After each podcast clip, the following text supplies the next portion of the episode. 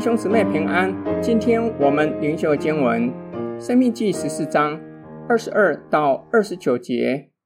你要把你撒种所产的，就是你田地每年所出的十分取一份；又要把你的五谷、新酒和油的十分之一，并牛群、羊群中头生的，是在耶和华女神面前，就是他所选择要立为他名的居所。这样。你可以学习时常敬畏耶和华你的神。当耶和华你神赐福于你的时候，耶和华你神所选择要立为他名的地方，若离你太远，那路也太长，使你不能把这物带到那里去，你就可以换成银子，将银子包起来，拿在手中，往耶和华你神所选择的地方去。你用这银子随心所欲。或买牛羊，或买清酒、浓酒，凡你心所想的都可以买。你和你的家属在耶和华你神的面前吃喝快乐。住在你城里的利未人，你不可丢弃他，因为他在你们中间无分无业。每逢三年的末一年，你要将本年的土产十分之一都取出来，积存在你的城中，在你城里。无份无业的利位人和城里寄居的，并孤儿寡妇都可以来吃得饱足。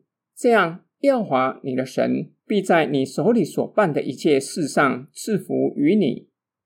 本章说到两种的十一奉献，第一个十分取一份，是每年要献上的，从田里的出产，又要把五谷、新酒和油的十分之一，和牲畜中头生的。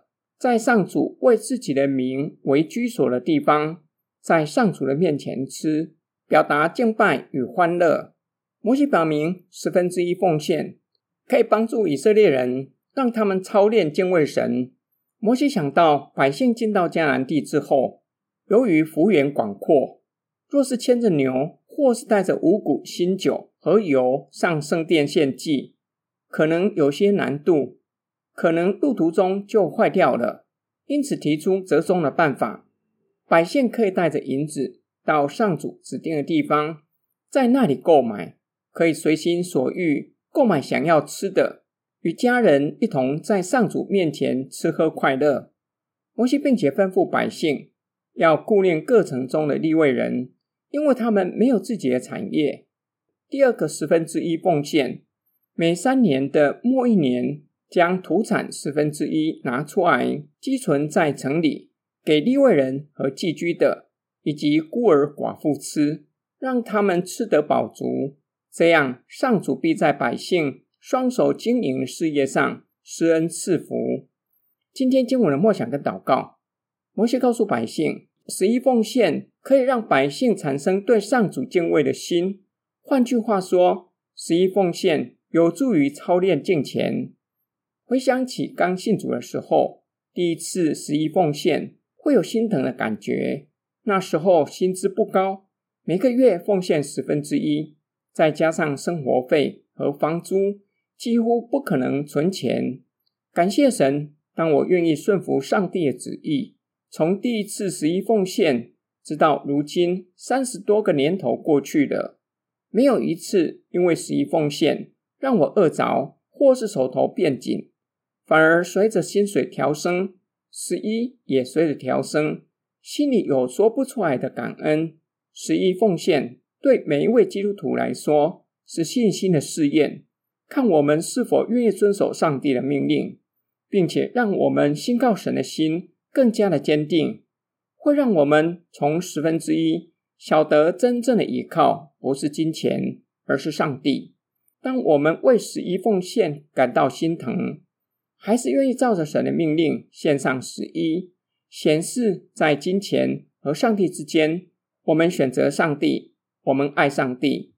在信主很多年之后，也就是在教会服侍，才发现还有另一个十一奉献。第二个十一奉献主要作为慈惠，帮助有需要的人，或是在特定的日子，例如生日，拿出积存的钱，邀请人一起吃饭。让对方一同享受上帝的恩典。我们一起来祷告，亲爱天父上帝，感谢你先打开天窗，将恩福倾倒下来。我们先领受你所赐的恩福，才有可能献上十一，作为感恩的礼物。今天灵修的经文也让我们看见，我们与他人一同吃喝快乐，是你所喜悦的。特别是与关怀的对象一起吃饭，让他们也经历你的恩典。是你所喜悦的，求主帮助我们在凡事上讨你的喜悦。我们奉主耶稣基督的圣名祷告，阿门。